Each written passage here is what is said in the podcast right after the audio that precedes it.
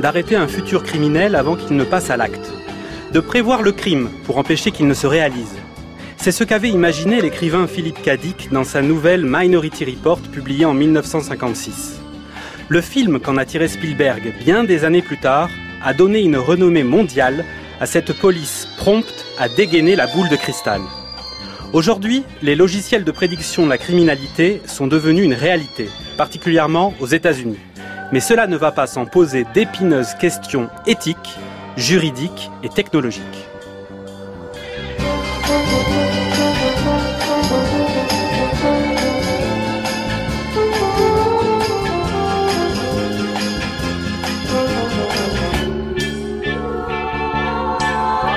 « 22. Voilà la police prédictive. C'est le sujet faussement futuriste que nous traiterons dans l'heure qui vient. Bienvenue dans la méthode scientifique.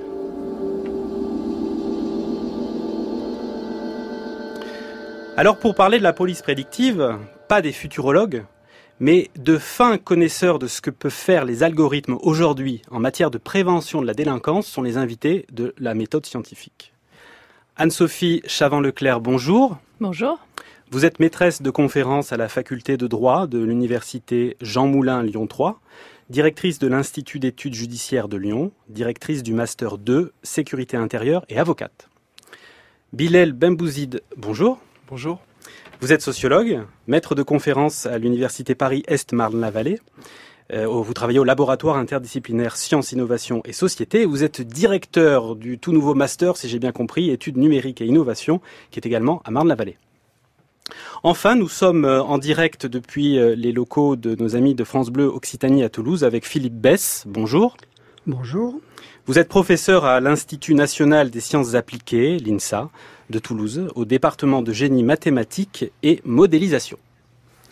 Alors comme tous les jours, vous pouvez écouter cette émission en direct sur les ondes de France Culture, mais la séance de rattrapage est possible. Vous pouvez écouter l'émission en replay sur le site de France Culture, franceculture.fr, ou en podcast avec votre appli préférée. Mais évidemment, la méthode scientifique, c'est aussi sur les réseaux sociaux. Il faut nous suivre sur Twitter à l'adresse la méthode FC.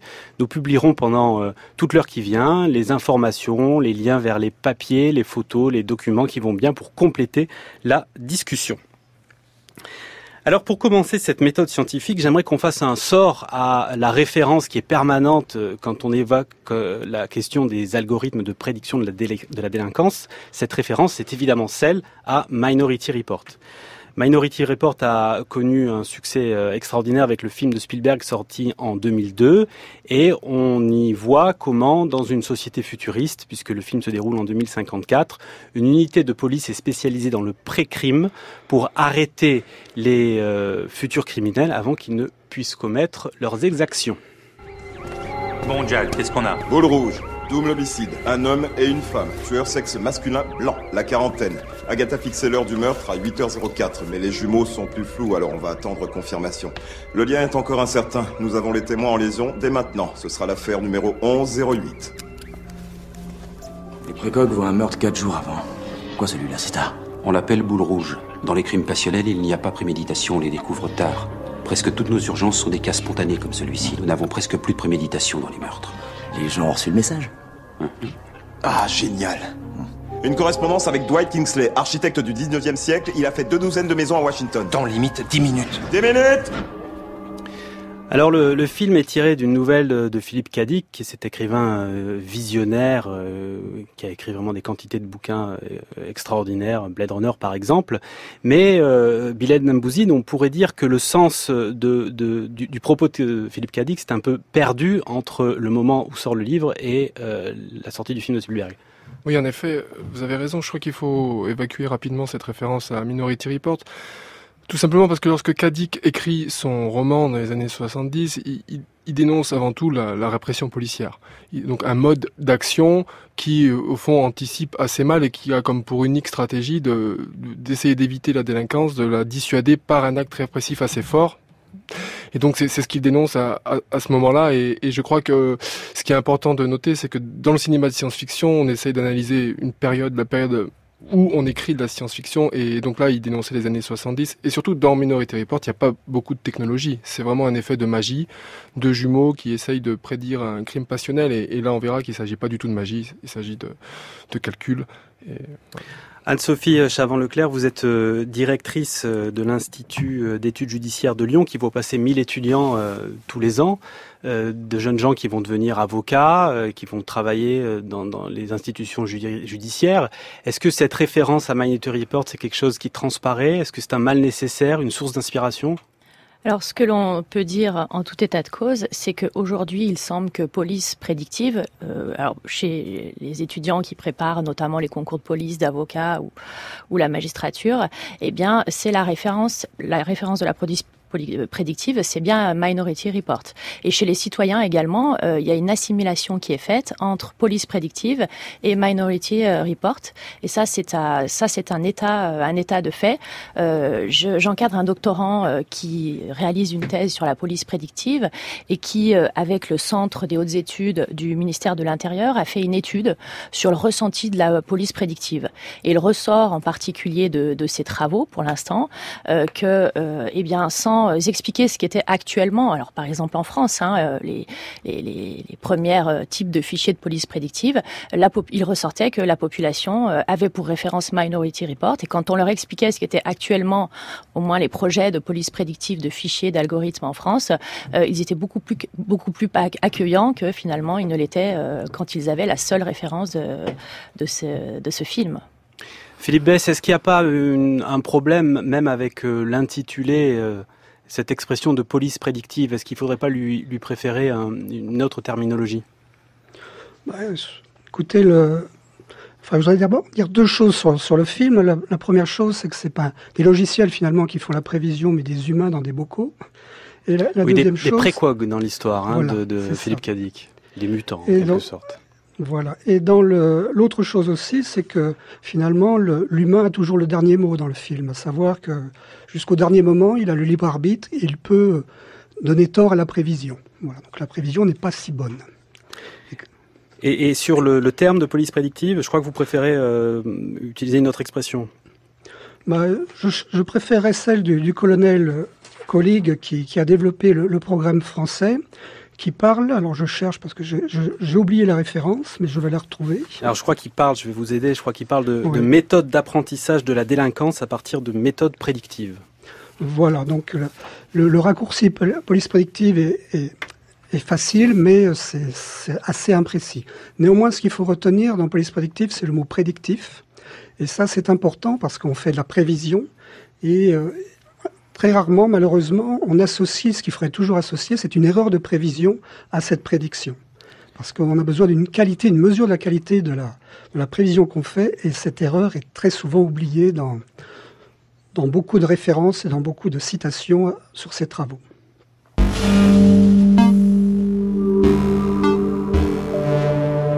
La méthode scientifique, Olivier Lascar. À 16h08, vous écoutez la méthode scientifique sur France Culture. Nous sommes en compagnie d'Anne-Sophie Chavant-Leclerc, de Bilal Benbouzid et de Philippe Bess, qui est en duplex depuis Toulouse, dans les studios de nos amis de France Bleu Occitanie.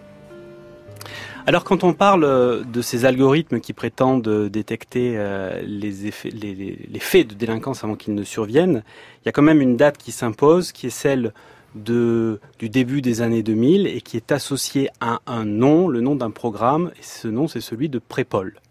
Prépol, euh, Bilal est-ce que vous pouvez nous en dire quelques mots?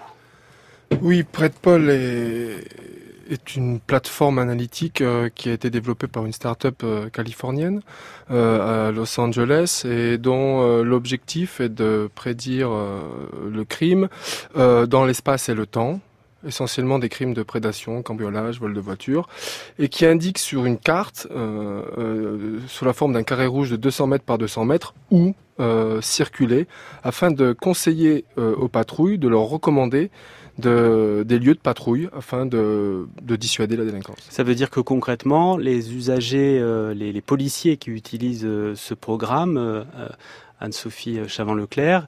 Ils ont dans leur voiture un ordinateur sur le, siège du passager et ils consultent les, les, petits logos qui apparaissent pour savoir où est-ce qu'il faut se déplacer. Voilà, c'est ça, ce qu'ils appellent les hotspots, si je ne me trompe pas.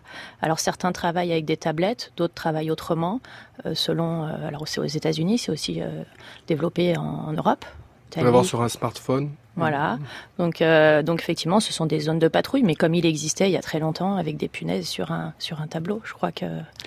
Oui, euh, puisque on parle beaucoup de près de Paul, mais euh, cette thématique du, de, la recherche du, du crime ou à l'endroit où, il pourrait survenir, ça s'inscrit dans un contexte qui est quand même plus ancien.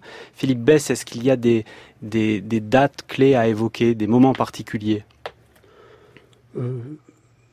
Je, n'en vois pas précisément sur ce sujet-là, mais pour ce qui concerne près de Paul, ce qui est, apparu, c'est c'est effectivement essayer de passer de l'historique des crimes que l'on visualise sur des cartes à ajouter des outils de prévision de, ces crimes.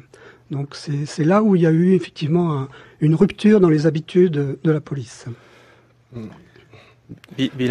C'est pas tout à fait sur ce point-là qu'il y a une rupture parce qu'en fait depuis longtemps euh, les policiers utilisent depuis les années 80-90 des cartes du crime et dès les années 80-90 on utilise des méthodes de clustering qui permettent plus ou moins de, de, de prédire. de clustering, c'est-à-dire des méthodes qui permettent de regarder des régularités de l'apparition du crime dans l'espace et dans le temps et c'est de capter des hotspots, des points. Donc finalement cette idée de de détecter des hotspots, elle, elle date des années 80-90 c'est pas nouveau. Ce qui va être nouveau avec Prêt Paul, et c'est ça vraiment l'innovation, je crois, c'est qu'ils vont réussir à proposer à la police un truc très simple qui peut grosso modo fonctionner sur un téléphone portable, une simple application. Avant Prêt Paul, on a des logiciels qu'on télécharge sur des bureaux personnels, c'est des crime analysts qui, qui font des calculs, c'est laborieux, on sort des cartes. Et là, soudainement, vous avez dans le téléphone portable d'un policier l'information où aller patrouiller et ça semble pour la police d'une très grande facilité à installer. L'innovation, elle se situe euh, en partie là et c'est lié en grande partie à l'arrivée du cloud computing. C'est le fait qu'on puisse euh, faire du calcul, non plus sur le serveur personnel de la police qui pas euh, pas pour mission de faire de l'informatique, mais qu'on puisse soudainement se brancher à Amazon ou à Google qui là vous propose un service de stockage de données et, et finalement la police elle n'a qu'à souscrire à un service de prédiction. Et c'est ça qui va être l'innovation avec PredPol. Euh, Anne-Sophie Chavant-Leclerc, euh, vous avez organisé à Interpol à Lyon, il y a, je crois que c'était en janvier 2018, mm. une journée d'études autour de la police prédictive. Est-ce que Paul est la référence numéro un qui est citée constamment dans les couloirs ou sur scène pendant ces présentations? Oui, euh, comme vous, à l'occasion de ce colloque, on avait commencé par évacuer les anciennes références qui correspondent plus aujourd'hui à la, réalité. Effectivement, Près de Paul est la référence, mais d'autres comme Key, Crimes, je crois euh, en Italie, si je me trompe pas, euh, qui sont similaires, euh, eh bien sont revenus tout au long tout au long de la journée. Et il me semble que ce qui est actuellement envisagé en France se rapproche hein, de, de, ce type d'algorithme. Philippe Bess, qu'est-ce qu'on peut dire sur sur la façon dont, fonctionne un, algorithme comme celui-là. Finalement, qu'est-ce qui est le plus important? Est-ce que c'est l'algorithme ou est-ce que c'est la base de données sur laquelle il travaille? Le, plus important, c'est la qualité des données euh, sur lesquelles va apprendre l'algorithme. Et la, grande difficulté actuelle, c'est effectivement de savoir si euh, un algorithme de prévision va apporter une valeur ajoutée par rapport à, ce qui est fait d'habitude, c'est étudier l'historique de, la criminalité. Alors quelles sont-elles ces données? Est-ce qu'on peut rappeler euh, On l'alimente comment cet algorithme? L'algorithme est alimenté d'abord par l'historique des délits qui sont repérés par leur, localisation géographique et par l'heure, la date, et aussi le type de délit. Donc c'est cet historique qui commence à, alimenter la base. On parle de cambriolage, on parle de, vol de voiture. De vol de voiture, tout ça, oui. c'est surtout ces, crimes, enfin ces délits qui sont les plus fréquents, qui sont rentrés dans la base de données. Et à ça peuvent s'ajouter d'autres informations comme la météo, comme euh, les caractéristiques socio-économiques du quartier, enfin tout un tas d'informations qui peuvent aider à comprendre, euh, éventuellement influencer la, pertinence du modèle sur la, sur la prévision. Mais on n'entre pas dans la boîte noire des informations qui sont relatives aux individus.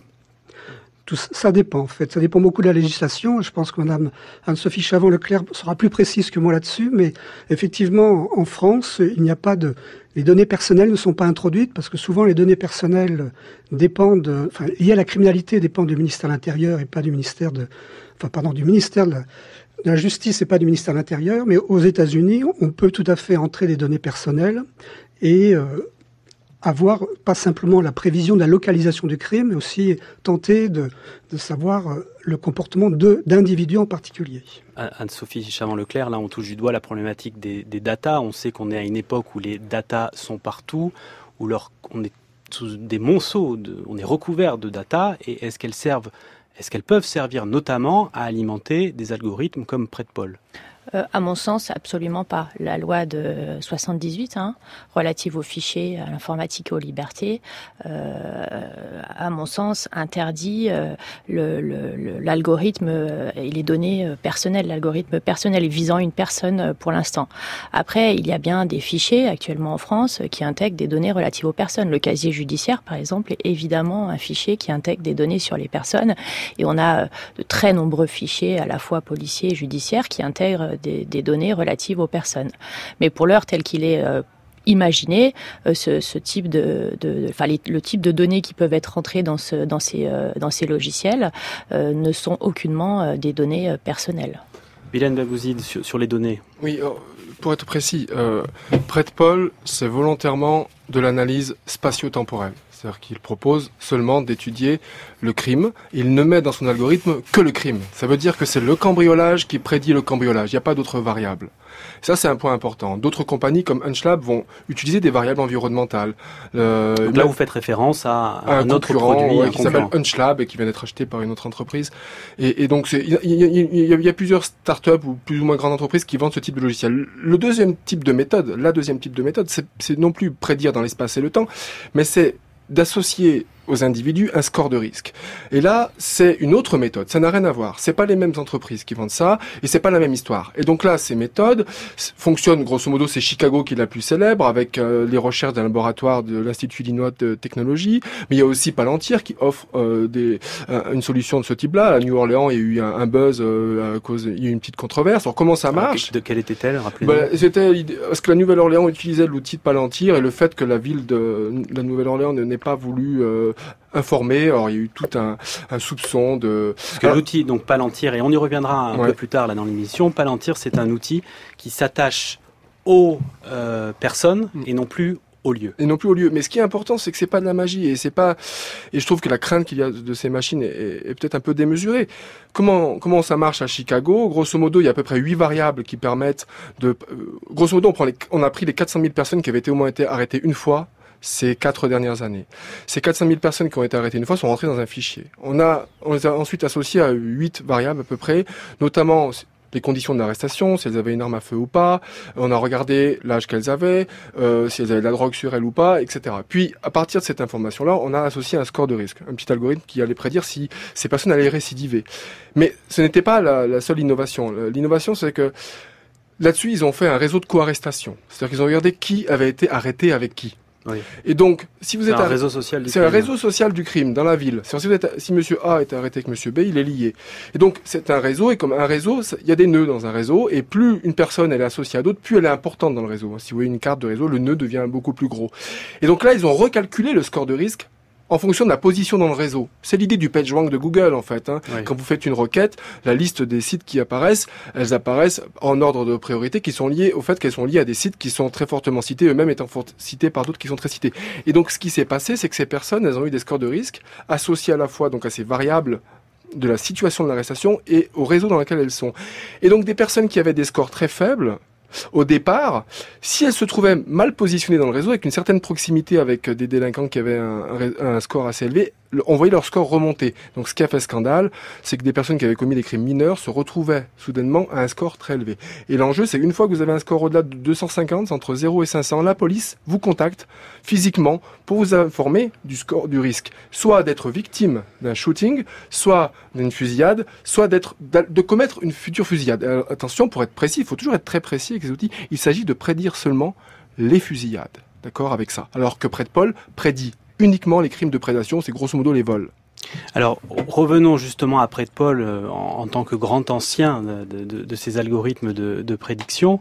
Euh, on, a évoqué ce qu'il pouvait y avoir euh, dans la base de données. Il y a quand même un point qui est très intriguant avec Paul, c'est la nature de l'algorithme, puisque on sait que il a été construit à partir d'un outil qui servait à toute autre chose. Anne-Sophie Chavant-Leclerc. Alors, j'ai pas connaissance de partir de quoi euh, Prêt Paul avait été. Hmm. Euh, Peut-être que Bilal pourrait nous dire un mot. Oui, Prêt Paul est, inspiré d'une méthode qui vient de la sismologie. Ah oui, C'était l'innovation euh, de Prêt Paul. Oui, alors je peux, je peux peut-être en dire deux mots. Oui, oui, oui, volontiers. Ouais, oui, alors là aussi, hein, c'est pourquoi Prêt Paul a, a été assez innovant, c'est parce qu'ils ont su récupérer une idée qui était assez ancienne en criminologie, qui consiste à dire le crime se concentre dans l'espace mais le crime aussi se propage de proche en proche. Et ça, c'est une théorie qui est née dans les années 80-90, qui est née euh, de la criminologie à partir des données des grandes enquêtes de victimation. C'est-à-dire, on interroge une partie de la population sur le fait qu'elles étaient euh, victimes d'un crime ou pas. On a observé que l'essentiel des personnes ne sont pas victimes de crimes. C'est un phénomène rare, mais que les rares personnes qui sont victimes de crimes sont très souvent victimes de crimes ce qu'on appelle la victimation à répétition. Donc le crime se concentre sur une partie de la population, mais en plus de ça, il se répète. Grosso modo, le meilleur moyen, et c'est ce qu'on a découvert, pour prédire un cambriolage, c'est le fait que vous ayez été cambriolé ah une fois. Donc c'est la seule chose que l'on a su, c'est un des meilleurs euh, prédicteurs en fait, le fait d'avoir déjà été victime. C'est pour ça que Prêt Paul n'a que les catégories, n'a que le crime pour prédire le crime. C'est les régularités d'apparition du cambriolage. Et donc en sismologie, il se trouve qu'il y a une théorie qui est pas très éloigné. C'est grosso modo, lorsqu'il y a un tremblement de terre, euh, ça crée des secousses et donc il y a des, des, répétitions du tremblement de terre. Et donc ils sont allés chercher un, un modèle qui était utilisé par des sismologues, notamment un, un sismologue français, et ils l'ont réutilisé son nom, hein, c'est David Marsan, David Marsan qui travaille à Chambéry. Qui travaille à Chambéry et, et d'ailleurs qui a qui, qui m'a beaucoup aidé à essayer de comprendre ce que faisait Prêt Paul parce que c'est tout le travail de socio des sciences essayer de creuser à fond ce que font ces chercheurs pour comprendre dans l'intimité des machines euh, ce qui se passe. Et David Marsan m'a aidé il a accepté de réutiliser son propre algorithme parce que c'est exactement le même. Hein. On a les articles scientifiques de Prêt Paul. Tout ceci est assez transparent au fond. Le modèle est assez transparent. On n'est pas dans du machine learning très compliqué, très black-noir, type réseau de neurones. On est sur un modèle de physique statistique très simple qui additionne de la concentration et de la, de la contagion. Ce qui est innovant, c'est que c'est non paramétrique. Ça veut dire qu'il y a quand même un petit peu d'apprentissage. Philippe Bess pourra peut-être nous expliquer mieux ce que c'est, mais c'est pas encore du machine learning tel que c'est pas du réseau neurone volontairement parce qu'on veut comprendre le phénomène. On veut comprendre que c'est un phénomène où on mesure la concentration et de la contagion. Et donc Marsan a reproduit, il a analysé, il a été très critique sur la manière dont son algorithme a été euh, utilisé. On a publié quelque chose dans Mediapart et sur la vie des idées pour essayer de dénoncer. On trouvera, on mettra le lien sur le, voilà, fil Twitter de la méthode scientifique. Et ce qui ressortait, c'est que visiblement, on, là, on a un usage de ces machines qui envisage uniquement de prédire, mais à l'aveugle, sans jamais vraiment essayer de comprendre ce que l'algorithme fait. Donc pour eux, ça prédit et c'est suffisant, grosso modo, avec un certain degré d'efficacité, une certaine précision. Mais, ce qui, mais on va pas plus loin que ça, on n'essaye pas de comprendre le phénomène. Parce que l'enjeu, au fond, n'est pas de prédire, mais bien d'organiser l'administration policière. Alors voilà, en fait, on a l'impression que d'un outil comme celui-là, comme, comme Prêt Paul, ça sert moins à, à faire ce que c'est censé faire. C'est plutôt un outil de ressources humaines, non, Anne-Sophie euh, Chavant-Leclerc je crois ce qu'il faut, ce qu'il faut dire, c'est qu'il faut être très très vigilant, je pense, sur ce type de fichier. Tant que le fichier reste euh, utiliser des données euh, spatio-temporelles, euh, voire des, des données euh, relatives aux infractions elles-mêmes, c'est-à-dire à des faits qu'on réutilise euh, simplement pour patrouiller dans une zone. Ça, ça ne pose pas en soi énormément de difficultés. C'est ce que l'homme a toujours fait. C'est ce que le policier a toujours fait. en revanche, quand il s'agit, et l'évolution future qui est à craindre est peut-être celle-ci, d'utiliser des données, ce qu'on appelle des données sensibles, c'est-à-dire des données personnelles, hein, évidemment, des données biométriques, là, je pense que le, le, risque, le risque, le risque est patent. On l'a vu dernièrement avec le fichier TESS, par exemple, qui est le fichier des titres électroniques sécurisés. Le Conseil d'État vient de, vient de valider Donc ce. C'est un fichier qui est utilisé C'est un fichier qui est utilisé en France, de ce titre sécurisé avec des données biométriques, alors actuellement uniquement dans les aéroports pour la contrefaçon des pièces d'identité, mais néanmoins ils contiennent des, données biométriques. Et actuellement il est très limité. Euh, on peut imaginer que demain, et c'est pour ça notamment des associations type Quadrature du Cercle ont, ont porté une requête du décret de 2016 devant le Conseil d'État pour dire voilà, est-ce que demain ça pourra pas évoluer? C'est un petit peu le détournement euh, du fichier euh, euh, eu égard à son origine on parlait tout à l'heure de, fichiers au départ de, de tremblements de terre, enfin d'algorithmes. Là, voilà, ça évolue. Donc il faut être extrêmement vigilant au fait que ce fichier, qui un jour peut-être sera en France prévu par décret, euh, soit euh, limité euh, uniquement à des faits et non à des données personnelles, par exemple relatives aux, individus, hein, tout simplement, leur, orientation sexuelle, pourquoi pas leur couleur de peau ou, ou des données sociales. Philippe Bess, quand on a comme ça un algorithme qui prédit le crime en fonction du crime. Est-ce qu'on n'a pas un phénomène qui s'auto-entretient et qui est finalement extrêmement pernicieux? Sans doute, mais je voudrais quand même dire deux mots quand même sur la, sur la qualité de ces prévisions, de ce modèle mathématique qui est utilisé, parce qu'il y a quand même un, effet leurre dans ce qui est mis en avant dans Près de Paul, c'est le, le, sérieux entre guillemets de, ce type de, modèle et de la complexité de, de l'estimation des paramètres de ce modèle qui est, qui est, qui est, souvent mis en avance, mais il, il, il ne communique que très peu sur sur la qualité de prévision. Il communique plus sur l'effet sur la, sur la criminalité euh, dans la ville plus que sur la qualité de prévision. Et j'ai essayé de chercher des références pour savoir si ceci avait été étudié. Et il y a effectivement une seule référence qui, qui concerne Los Angeles, où le, où le, logiciel a été développé. Oui. Donc c'est pas une référence indépendante, ce qui est, ce qui est un peu dommage. Et euh, il nous montre, en faisant une expérience assez complexe, qu'effectivement, leur pratique arrive à diminuer la criminalité. Mais on ne peut pas savoir si c'est dû à la qualité de la prévision ou si c'est simplement dû à une meilleure gestion des, des, forces de police qui sont plus présentes sur le terrain. Cette fameuse gestion des, des ressources humaines euh, Tout à fait. dont on parlait. Mais là, Philippe Bess, euh, vous mettez le doigt sur la question de l'évaluation de ces logiciels, puisque aujourd'hui on se rend compte que ceux qui évaluent ces logiciels, ce sont bah, ceux qui les fabriquent. Oui, il y a, que très peu d'évaluations indépendantes. J'en ai trouvé aussi une autre en, en Louisiane. Mais en Louisiane, en fait, c'était pas l'outil près de Paul, mais c'était un outil très très similaire. Et ils n'ont pas réussi à montrer d'effets marquants de, de l'utilisation de cet outil par rapport à la pratique usuelle des policiers. Et euh, il y a un autre exemple encore de, de qualité d'utilisation de, de près de Paul, c'est dans le Kent au Royaume-Uni, où je crois que c'était la, la première fois qu'un tel logiciel était utilisé en Europe. Voilà, et donc il a été utilisé dans le Kent euh, au Royaume-Uni et ils l'ont abandonné en 2018 en, en, en concluant que c'était pas suffisamment efficace pour, euh, pour, leur, pour leur pratique. Euh, et leur recherche de, de la criminalité. Quoi, c'était un peu l'enfonçage de portes ouvertes. Ça disait aux policiers de se rendre à des endroits où ils savaient qu'il fallait qu'ils se rendent. Où ils avaient l'habitude d'aller, donc ça en fait quand même quelque chose qui est, qui est cher. Hein. On n'a pas euh... dit les prix, hein. c'est des prix qui sont extrêmement importants. Enfin, je m'a semblé. Hein, c'est variable selon les tailles des villes. Ils font au départ d'ailleurs des prix très très légers pour pour vous appâter. Après, ça peut ça peut. Je crois qu'à Cannes, ça avait été un des prix les plus impressionnants. J'ai plus l'ordre de grandeur, mais ça avait été très. En tout cas, c'est entre la dizaine de milliers d'euros oui, et ça peut monter ah, à plus de 100 000 euros. 100 000 euros oui, oui. C'est ça. Mais, et euh, ça met une couche de complexité redoutable sur, sur des choses qui sont finalement assez simples si on, si on considère qu'il vaut mieux mettre des punaises sur une carte. Alors, un point important, donc cet enjeu d'efficacité, en effet, c'est pas la priorité pour eux.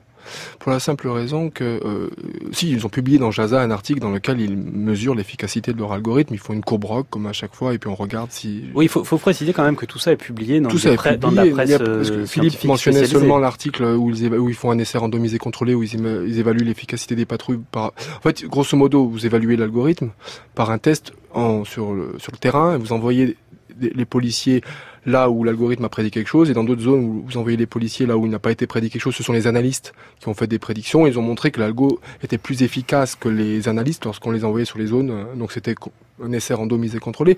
Mais avant ça, ils ont fait un article dans Jaza dans lequel ils testent l'algo. C'est celui-ci qui nous a servi à David Marsan et moi à essayer de comprendre comment ça fonctionnait. Donc en effet, l'efficacité, elle est meilleure que d'autres algos, grosso modo. C'est ça qui compte pour eux. Jusque-là, on avait des, ça s'appelle des kernels, on avait des modèles paramétriques.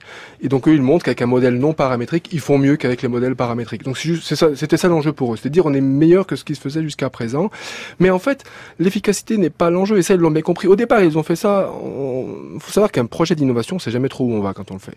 Donc, ils le font près de Paul. Et quand je vais aller voir, euh, il y a à peu près 3-4 ans à Los Angeles, ils savent pas encore trop ce qu'ils vont faire. Ils ont juste ce dashboard et ces, et ces carrés rouges. Mais en fait, pour que ça puisse intéresser la police, ils vont développer le logiciel d'une manière très spécifique pour que ça serve à la police. Alors qu'en effet, ça sert pas du point de vue de l'efficacité, mais ça va servir à la police pour organiser les patrouilles. Et là, ils vont rajouter des choses dans l'algorithme. Et c'est là que ça va devenir passionnant. Ils vont découvrir grosso modo que une fois qu'on passe dans un carré rouge, qu'est-ce qu'on fait? C'est ça qui est compliqué. Ce sont des cartes avec des carrés rouges de 200 mètres par 200 mètres. Le policier passe là, qu'est-ce qu'il fait? Est-ce qu'il arrête toutes les personnes qui passent dans le carré rouge? Non, évidemment pas. Donc là, ça avait été un des problèmes. Alors, ils ont craint au départ que les policiers reviennent avec des box stories, ça veut dire avec des histoires de box. On commence à raconter ah, je suis passé dans la box et j'ai vu quelqu'un regarder dans la vitre Ah d'une ouais. voiture, je l'ai arrêté et on a et, on- en plus l'algorithme avait prédit un vol de voiture. Donc ça, ça ne plaisait pas au commandant de police qui me racontait bon, on va y avoir un effet pervers, ça va pas. Donc l'idée a été ensuite de se dire Il avait peur du hashtag histoire de boxe. Ouais, voilà, peut-être. Et, et- et en fait, ce qu'ils vont faire, c'est que ils vont découvrir grosso modo que si les policiers passent seulement 5% de leur temps dans ces box, en conduisant seulement. Grosso modo, c'est l'idée. Vous passez dans le- la, la police patrouille au quotidien, mais ça se trouve, elle est en train d'être au feu rouge, de dissuader un crime, mais elle ne le sait pas. Donc là, on passe dans le feu rouge. Une fois qu'on est passé une fois dans le dans le carré rouge, une fois qu'on passe dans le carré rouge, le carré rouge devient un rond vert. Et une fois qu'on a passé 5% de son temps journalier dans le rond vert, le rond vert devient un rond jaune. Et là, grosso modo, le policier n'a plus besoin de passer dans ce secteur-là. Et pourquoi ils font ça? Parce que ils ont un projet, les Américains, c'est de rendre leur police proactive, ce qu'on n'a pas en France, ce qu'on n'a jamais eu en France vraiment officiellement. On a eu un peu parlé de police de proximité, mais légèrement. La police française n'a pas le projet technoscientifique des polices américaines et surtout le projet de rendre la police proactive. Et donc, dans les années 60-70, on découvre grosso modo que la police ne sert à rien. On- les grands experts disent, oh, c'est un des secrets les mieux gardés, c'est que la police ne sert à rien. Comme vous y allez. Euh, et, euh, et donc, donc il faut, il faut la rendre euh, proactive. C'est comme si vous, vous demandiez aux pompiers de devenir des experts de la prévention des incendies. Alors ils le sont, ils le sont quand même, mais que ce, ça devienne l'essentiel de leur activité. Et donc c'était ça l'enjeu. Et donc là, il va y avoir un mouvement de réforme de la police qui va consister à dire comment rendre la police proactive. Et donc plein de catégories de police vont émerger. Community policing, hotspot policing, intelligence-led policing, et puis récemment predictive policing. Et c'est dans ce mouvement de catégories de réforme que va émerger la police prédictive.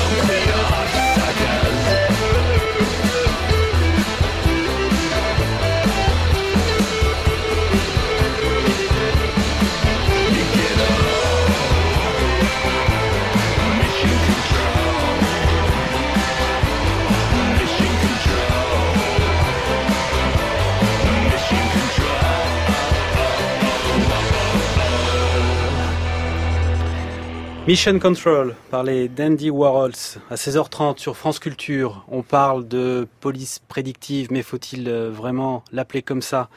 Nous sommes avec euh, nos invités Anne-Sophie Chavant-Leclerc. Vous êtes euh, maîtresse de conférence à la faculté de droit de l'université Jean Moulin Lyon 3, directrice de l'Institut d'études judiciaires de Lyon, directrice du Master 2 Sécurité intérieure et avocate.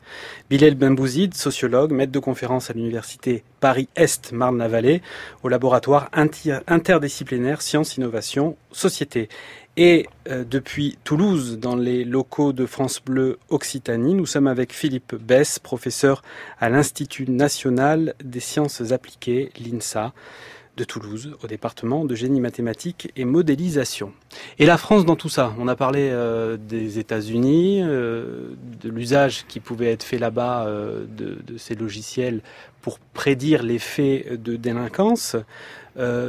Euh, Bilal Benbouzid, vous avez cité euh, tout à l'heure Palantir. On peut revenir un petit peu dessus, notamment pour dire que Palantir est arrivé en France en 2016, après les attentats de 2015, ils ont réussi à signer un contrat avec euh, la DGSI. Mmh. Oui, bon, c'est assez secret. Je n'ai pas pu euh, vraiment enquêter sur ce que faisait la DGSI avec Palantir, mais ils ont un, un outil qui est assez fascinant. Il s'appelle Gotham. C'est une espèce de Gotham. Gotham, oui, c'est une machine fascinante parce que Grosso modo, ils proposent aux, aux, administrations policières un Google euh, dans leur service administratif. C'est-à-dire que vous avez vraiment la même chose que Google, une espèce de barre blanche dans laquelle vous mettez un mot et ça vous sort d'informations comme si vous étiez sur Google, mais sauf que la base de données qu'il y a derrière ce moteur de recherche, c'est les fichiers de la police. Et, et, et, et c'est à partir de ça que, que je crois peut-être la DGSE travaille, en tout cas si c'est Gotham, mais on n'a pas beaucoup d'informations. D'accord, Gotham, les Batmaniens apprécieront. Euh, Palantir a aussi approché la gendarmerie nationale, mais la gendarmerie nationale a dit non, euh, expliquant qu'elle préférait développer des solutions euh, propriétaires.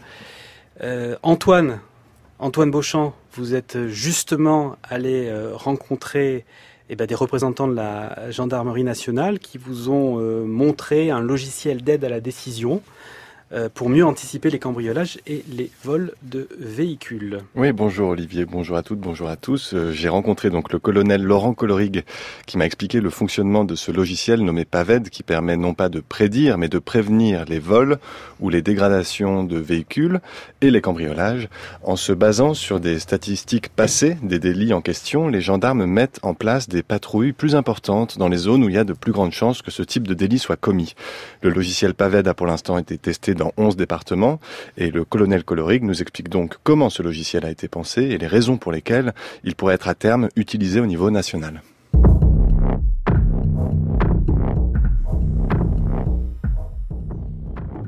C'est un logiciel qui est basé d'abord sur la connaissance que l'on a de notre secteur de travail, la gendarmerie. Hein. La gendarmerie, c'est 95% du territoire, 50% de la population. Donc on a énormément de données du passé sur lesquelles on peut s'appuyer pour arriver à déterminer quel est l'endroit qui est le plus euh, sensible au moment où on s'intéresse à la question. Et ce logiciel, à partir des données qu'on y a rentrées, hein, qui sont des données factuelles, hein, uniquement des données factuelles, c'est-à-dire euh, toutes nos connaissances sur les cambriolages dans les années précédentes, ce logiciel nous permet de déterminer à temps donné, euh, sur une période donnée, quelles sont les zones à risque de cambriolage ou d'atteinte liée au véhicule dans les jours à venir. Alors, est-ce qu'on peut parler ici de police prédictive ou pas? Nous, on ne parle pas de police prédictive. C'est un outil que l'on met pour que les responsables opérationnels de la gendarmerie prennent leurs décisions en toute connaissance de cause. C'est un outil supplémentaire qu'ils ont à leur disposition pour évaluer un petit peu l'organisation de leur service euh, au quotidien. Ça n'est pas du prédictif. Le prédictif nous contraindrait, et pour l'instant, je ne connais pas d'outil qui va nous donner euh, l'adresse du cambriolage qui va avoir lieu demain. Vous êtes sur la page d'accueil du logiciel, vous voyez euh, deux écrans différents. Un écran à gauche qui est plutôt un écran statistique, qui nous permet, en fonction des index déterminés par l'Observatoire national de la délinquance et de la réponse pénale, de déterminer un petit peu l'évolution par index et par département de cette délinquance. Et l'onglet de droite, celui qui nous intéresse aujourd'hui, hein, c'est euh, l'onglet euh, sur lequel on peut accéder et on peut avoir euh, en se projetant une carte de chaleur des risques de cambriolage ou d'atteinte liée au véhicule au niveau national. Quand je parle du niveau national, j'inclus les départements et territoires d'outre-mer. L'opérateur, euh, le décideur opérationnel de la gendarmerie, va sélectionner en haut à droite après une date dans laquelle il veut se projeter pour voir comment il va organiser son service. Donc euh, il faut que ce soit un créneau de date proche du jour où on se trouve, puisque le logiciel est alimenté par les cambriolages des dernières années, mais aussi des derniers jours. Donc euh, par exemple, voyons voir ce qui va se passer euh, le week-end du, du- du 8 et 9 euh, décembre, par exemple, hein, en termes de cambriolage au niveau national. Et assez rapidement, la carte vous donne euh, des zones de chaleur. Donc en fonction de là où le décideur opérationnel se trouve, hein, si je clique ici par exemple, euh, voilà, vous voyez que vous avez différents points rouges. Alors nous, on est des gendarmes. On fait du ce qu'on appelle un contrôle de zone, c'est-à-dire qu'on va pas se mettre devant euh, l'adresse que nous signale le point rouge, mais on va plutôt patrouiller dans la zone, c'est-à-dire on va, on va se montrer visible pour dissuader la commission de l'infraction. Donc le, le décideur opérationnel va voir que dans cette zone-là, par exemple, il y a... On est aux alentours de Dijon. On est aux alentours de Dijon, voilà, sud-sud-est de Dijon. Il y a des risques de cambriolage. Donc il va pouvoir décider de prendre en compte ces données-là et d'organiser son service en fonction de ces données-là. Alors là, on est bien d'accord, c'est pas du tout pour qu'il y ait plus de flagrants délits qui soient réalisés, mais c'est au contraire dans un souci de prévention que euh, ce logiciel existe. Alors, comprenons-nous bien, euh, notre métier n'est pas de laisser se commettre l'infraction, mais d'empêcher qu'elle ne se commette. Donc, euh, c'est pas un logiciel pour faire du flagrant délit, c'est un logiciel qui est destiné à sécuriser la population et notre zone de compétence. Le flagrant délit, c'est très dangereux. On ne sait pas quelle est la détermination de la personne qu'on a en face de nous, quels sont ses moyens, si elle est armée, ça peut provoquer des, des blessures pour les gens qui sont autour. Non, non, nous, on est là pour empêcher à ce que les infractions ne se commettent. Pour ce qui est un petit peu des entre guillemets résultats, aujourd'hui, cette utilisation du logiciel euh, de prévention, disons, quels sont-ils ces résultats? Comment, voilà, vous vous chiffrez un petit peu ces résultats? Est-ce qu'il y a un retour positif, en tout cas, sur l'utilisation du logiciel? Alors il y a un retour positif euh, d'a- d'abord en termes d'acceptabilité. À partir du moment où ce logiciel ne s'impose pas à la décision, mais aide à la décision. C'est-à-dire que le responsable de la gendarmerie sur le terrain garde la main sur 100% de son pouvoir décisionnaire. Voilà. On va pas le contrôler par rapport euh, au, logiciel. Ça, c'est important. Contrairement à ce qui se passe dans d'autres pays. Euh, À partir du moment où on a une bonne acceptabilité, on a forcément une bonne utilisation du logiciel. Euh, ce que je peux vous donner, donc il a été en expérimentation que dans 11 départements, donc on n'a pas un résultat national.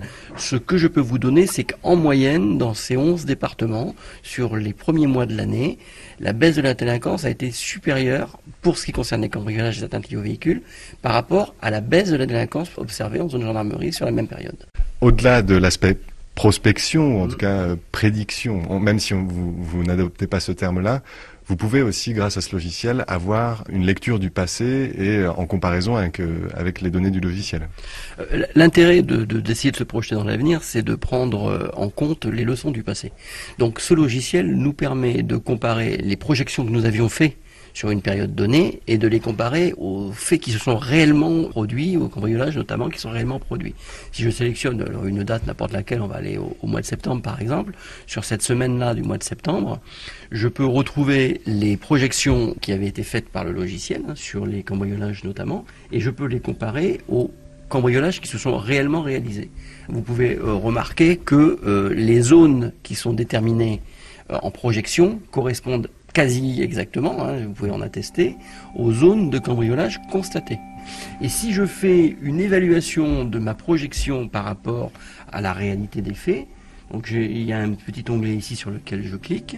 Sur cette semaine-là, 3088 faits avaient été anticipés, 423 faits ne l'avaient pas été. Ce qui veut dire que sur cette semaine-là, le logiciel avait anticipé 87% des faits. Je vais quand même modérer mon propos.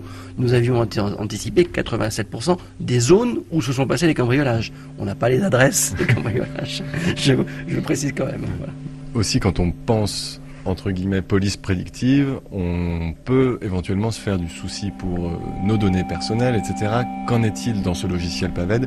Quelles données sont recueillies? Alors, il n'y a dans ce logiciel absolument aucune donnée personnelle, ce ne sont que des données factuelles. Euh, nous n'avons pas le droit d'utiliser des données personnelles pour, euh, pour créer ce genre de logiciel. Donc on a utilisé que des données factuelles, de données que nous disposions hein, sur des, des dates et des lieux de cambriolage, rien de plus, et aucune donnée personnelle. Voilà, l'algorithme PAVED ou quand la gendarmerie française marche euh, sur les traces de Minority Report. Anne-Sophie Chavant-Leclerc, peut-être une réaction à ce qu'on vient d'entendre? Oui, euh, quelques réflexions que m'inspirent les, propos du colonel. Euh, donc, il nous confirme que Paved, on, le savait euh, déjà, euh, eh bien utilise des données donc factuelles du passé pour, euh, alors pas tout à fait prédire, mais prévenir un peu la délinquance et la délinquance au regard des vols exclusivement hein, des biens. et le colonel évoque une certaine efficacité. On peut peut-être douter un peu quand même de cette efficacité. C'est un peu quand on a mis en place énormément de vidéoprotection de, de caméras, euh, on s'est dit oh là là c'est très efficace, on a fait des statistiques, puis on, on, s'est aperçu de l'effet plumeau en fait de la délinquance, c'est-à-dire que connaissant l'endroit des caméras, euh, elle, euh, elle s'est un peu déplacée. Là, la question peut aussi se poser euh, de savoir si des délinquants, des hackers, peut-être pourquoi pas connaissent. Euh, alors attention, ça, on pourra parler aussi de sécurité hein, de ce type de, de matériel, mais connaissent ce, ces techniques et, et peut-être ces zones et, et se déplacent en même temps finalement que les zones rouges. Ça c'est une une première interrogation. Euh, la deuxième, euh, il est parlé de, de l'aide décisionnelle, de l'aide à la décision. Euh, oui, c'est certain, mais quelle décision De quelle décision parle-t-on De la décision d'aller patrouiller simplement pour l'instant. Voilà. Hein, et pas de la décision d'appréhender. Et là, on est très loin de Minority Report.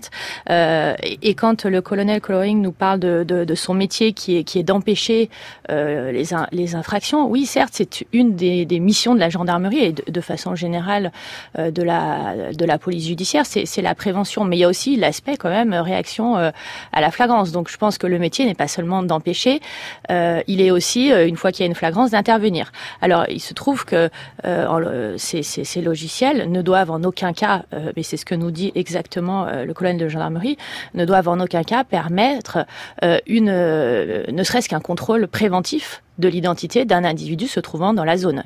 Le droit actuel ne le permettrait de toute façon pas, puisque actuellement, pour faire un contrôle d'identité, il faut que, on est en préventif, hein, de toute façon, ça existe dans le droit français, bien entendu, les contrôles préventifs, il n'y a pas que des contrôles judiciaires, mais il faut au moins qu'il y ait des circonstances concrètes.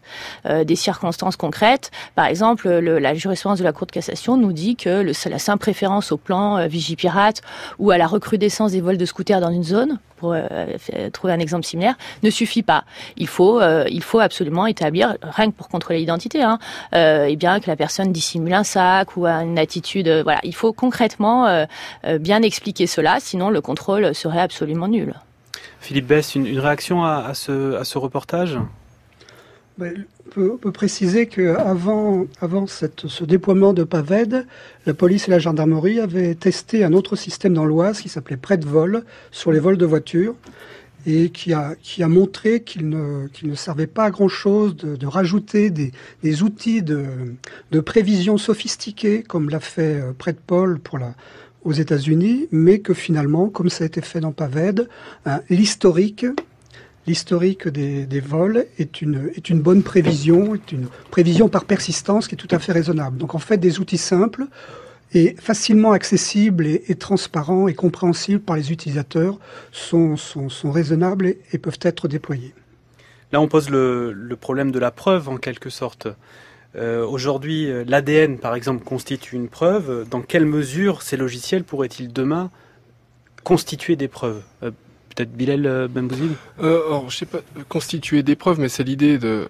Euh, c'est un vrai débat en ce moment. C'est est-ce que euh, une recommandation faite par un algorithme euh, justifie pour un policier donc de faire un contrôle dans l'espace public? Et euh, donc là, il y, y, a un débat aux États-Unis. C'est d'ailleurs c'est le débat sur qu'est-ce qu'on fait de ces, ces, ces prédictions.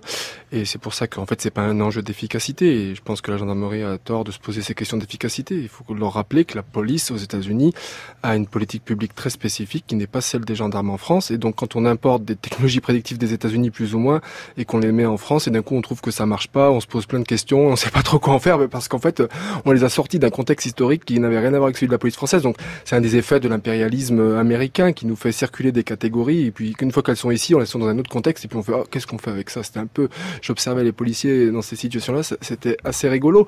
Et bon, aux États-Unis, c'est pas ça. C'est, on a le Comstat, on doit faire une euh, optimisation de l'activité policière. Il faut que la police elle coûte pas cher. On sait pas comment faire pour contrôler nos policiers sur le terrain. Avant, on avait des quotas de stop and frisk. C'est des quotas de de, de palpation, de contrôle dans l'espace public et de palpation. C'était la seule manière qu'on avait. C'est-à-dire qu'on disait aux policiers, tu rentres au commissariat et tu me dis combien tu as fait de contrôle dans la journée. C'était la seule méthode pour être proactif. C'est-à-dire qu'on n'a pas d'autre stratégie. Donc quand on donc près de Paul, va apparaître comme une solution beaucoup plus douce pour se dire bon, on va enfin être proactif, on va enfin aller être au bon endroit, on va enfin faire cette offre de vigilance quotidienne qu'on doit donner à la population, et donc on va passer dans ces carrés et on va être dissuasif un certain temps et on va peut pas aller partout où la prédiction a été faite. Et alors, on va euh, mettre un ordre de priorité dans ces apparitions des risques. On va mettre souvent une notation en termes de coûts, en dollars, par exemple. On va plutôt envoyer vers un cambriolage plutôt que vers un viol, parce qu'en fait, le cambriolage coûte peut-être un peu moins cher que le viol, mais il est un peu plus efficace en patrouille que le viol. Donc, on va faire des priorités. Ça, c'est très intéressant aussi. Ce sont d'autres métriques qui sont ajoutées dans les machines. C'est-à-dire que le- le- finalement, l'algorithme devient une sorte de catalyseur qui permet de déterminer quelle est la, la politique Oui, police euh, dans une l'algorithme ville donnée. intègre les, les- des, des critères de politique publique. C'est ça qu'il faut dire. C'est, c'est des- il y a une espèce de politique et de morale qui sont mises.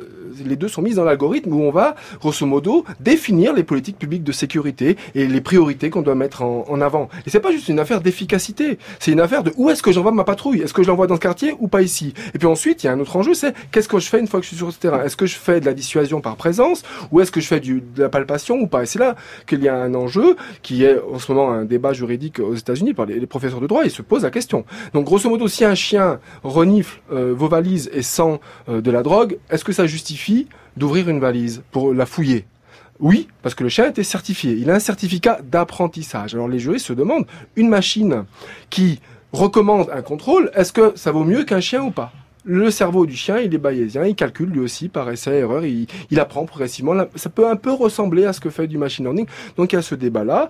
Et donc la question est en ce moment de se dire, en fait, on va plutôt introduire des métriques dans ces machines qui calculent le nombre de faux positifs acceptables. Ça veut dire combien de fois est-ce que la police a le droit, grosso modo, de faire un contrôle qui n'est pas fructueux dans une journée? L'idée, c'est que la police n'a pas d'autre choix que de faire des contrôles. Il y a des conditions, il y a des conditions de soupçon raisonnables ou pas, mais en tout cas, il en faut pour produire de la sécurité. Mais il en faut un certain coût. Et donc, il pense intégrer dans la machine un optimum de contrôle non raisonnable, euh, un optimum de, de contrôle dans la population. Et une fois qu'on a dépassé ce contrôle-là, on stoppe le contrôle, même s'il y a des risques associés. C'est-à-dire que ce qu'on va mettre en jeu dans ces algorithmes, ce sont des métriques de, euh, de mal commun nécessaire. Jusqu'à quel point la police, elle peut faire des contrôles dans l'espace public? Et ça, ils pensent pouvoir le calculer et l'intégrer sous la forme de métriques. Ça va être une des manières de gérer ces algorithmes. Philippe Bess, ces, sujets-là nous, nous entraînent sur la thématique de, de l'éthique et surtout de l'éthique dans l'intelligence artificielle finalement, qui est une euh, problématique euh, dans laquelle on baigne en France en ce moment, euh, particulièrement depuis le, le rapport de, de, Cédric Villani en mars dernier. Oui, tout à fait. C'est en fait tout le, développement de l'intelligence artificielle en- actuellement a, besoin d'une certaine acceptabilité. Et tous les, les responsables politiques sont tout à fait conscients que pour faire accepter cette nouvelle technologie, il faut qu'elle soit présentée avec un cadre éthique suffisant et raisonnable, de façon à, éviter d'inquiéter les, le- les personnes. Et quand on réfléchit à, ces questions-là, on se rend compte effectivement il y a, des grandes questions liées à, l'utilisation de, l'intelligence artificielle, qui sont celles de la sécurité et la confidentialité des données, bien sûr, mais aussi celles du, risque de dis- discrimination dans certaines décisions, lorsqu'il s'agit de l'accès à l'emploi, de l'accès à l'assurance, de l'accès à la santé ou de l'accès à la justice ou à la sécurité policière. Donc ça, c'est le deuxième, point. L'autre point aussi, c'est lié à la, à la transparence et à l'explicabilité. Une décision qui n'est pas explicable eh bien, pose, pose un- des questions, notamment dans, dans le droit, puisque le, le RGPD, le, le règlement européen, est Le fameux règlement qui est rentré en, Voilà. en action il y a, il y a peu. Hein. Tout à fait, depuis avril. Et les, les trois lois euh, informatiques et liberté qui sont associées, les- qui sont conjointes avec ce RGPD, finalement, attribuent un, un droit à l'explication aux, aux individus que nous sommes, comme nous, comme nous, quand nous, sommes- comme nous sommes euh, soumis à des décisions algorithmiques. Donc Donc, ces, on- ces- ces logiciels de, de- de prédiction des faits de délinquance peuvent euh, générer des faits de discrimination d'individus ou de groupes. Anne-Sophie Chavant-Leclerc, la discrimination de groupes en France, est-ce que ça existe aux yeux de la loi? Euh, bien sûr. Enfin, du moins, ça existe, c'est euh, interdit, bien entendu. Et euh, là, on parlait, le professeur Bess parlait il y a un instant euh, de la loi de 78 et de, euh, de son actualisation, notamment avec la loi du, du 20 juin 2018 suite au RGPD. Et là, on voit bien écrit euh, actuellement dans la loi euh, que, par exemple, euh, le profilage euh, est euh, interdit en tant que tel sans le consentement de l'individu euh, qui le concerne. Donc, on voit bien que la loi euh, euh, a cœur de, de, de respecter les grands principes euh, chez nous applicables, à savoir euh, la finalité du traitement, euh, euh, sa légitimité, sa, sa proportionnalité, le respect des droits, effectivement euh, également euh, l'interdiction de, de toute euh, de toute discrimination. Mais tout à l'heure, on, on parlait de, du système euh, américain, du système juridique américain. Et il faut bien réaliser que c'est pas du tout la même chose chez nous. Hein. On peut, on essaye de transposer des, log- des logiciels, encore qu'on en est très, on est très loin des logiciels américains. Mais le droit qui s'applique et notamment les pouvoirs de la police sont complètement différents aux États-Unis. Ils peuvent intervenir bien en amont. Euh, le Le projet politique Ouais. de la police aux États-Unis n'a rien à voir avec le projet politique qu'on a pour la police en France. Ah bah, c'est- tout à fait exact. On a entendu tout à l'heure parler co- le colonel Coloring et on voit à quel point il est, euh, il est très, il est très prudent. Tout le droit français depuis très longtemps euh, a, a euh, vraiment à cœur d'intervenir après les actes préparatoires. Chez nous, normalement, on intervient au moment de ce qu'on appelle le commencement d'exécution. Euh, c'est la base de la tentative. La tentative existe à partir, c'est-à-dire que c'est le moment où on peut appréhender un individu. Logiquement, c'est la flagrance, elle est là. C'est le, c'est, on parlait tout à l'heure, c'est le fameux commencement d'exécution. On ne peut a priori pas intervenir, enfin on ne peut pas intervenir au moment des actes préparatoires. Donc ici, on voit bien que dans le fameux iter criminis, ce chemin du criminel, il y a un moment clé où on peut intervenir, c'est ce commencement d'exécution, et ces logiciels voudraient nous faire intervenir avant. Alors si c'est que simplement du patrouillage, ça ne pose pas de difficulté, surtout si le patrouillage n'est pas axé vers un homme. Hein, si c'est vers un lieu, il n'y a pas de difficulté, semble-t-il. Euh, mais si on est sur un homme, sur un, une surveillance humaine, euh, voire sur une intervention de la police pour le contrôler, voire pour l'appréhender, là, évidemment, on est complètement en contrariété avec, avec le, le droit français. Mais quand on voit toutes ces différences justement entre la France et les États-Unis, on peut même se poser la question est-ce que c'est pertinent d'essayer d'adapter ces logiciels à la France? Bilal Benbouzid. Moi, je pense qu'il n'est pas très pertinent d'essayer de les importer comme on le fait en ce moment.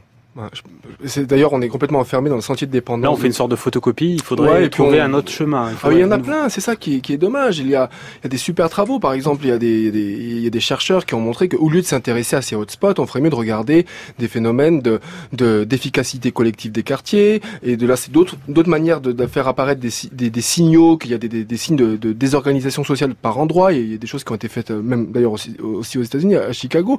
On a nos propres manières de comprendre le crime en France, qui pourraient faire l'objet de recherche et d'innovation pour créer des dashboards aussi, pourquoi pas. On, il y a plein d'autres manières d'envisager c'est c'est l'usage du big data dans, dans la police. Et là, pour l'instant, moi, ce que je vois, c'est surtout euh, qu'on est pris dans le sentier de dépendance. Pourquoi? Parce que c'est un marché en fait aussi. Hein. Il y a un effet marketing.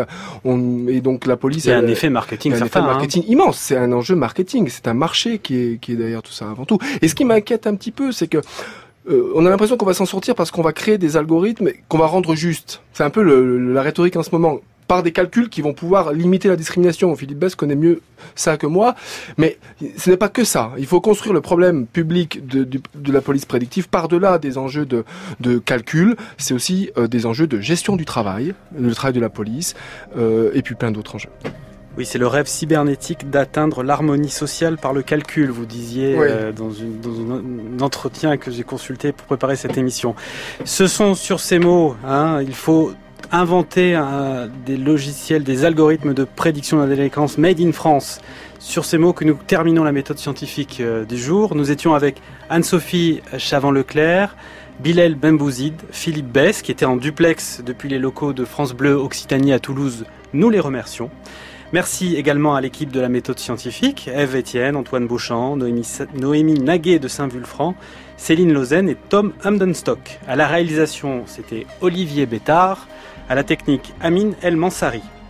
Demain, dans la méthode scientifique, nous nous interrogerons après tous les cas de fraude dans la biologie française, y a-t-il un problème avec cette discipline? Et puis demain matin, à ne pas rater, un rendez-vous à 9h dans la Fabrique de l'Histoire, un document exceptionnel de Victor Massé de l'Épinay enregistré en Afrique du Sud sur Littlefoot. Littlefoot, c'est ce squelette d'Australopithèque qui a été trouvé à proximité de Johannesburg. Quant à nous, eh bien, nous nous retrouvons à 16h demain, jusqu'à preuve du contraire.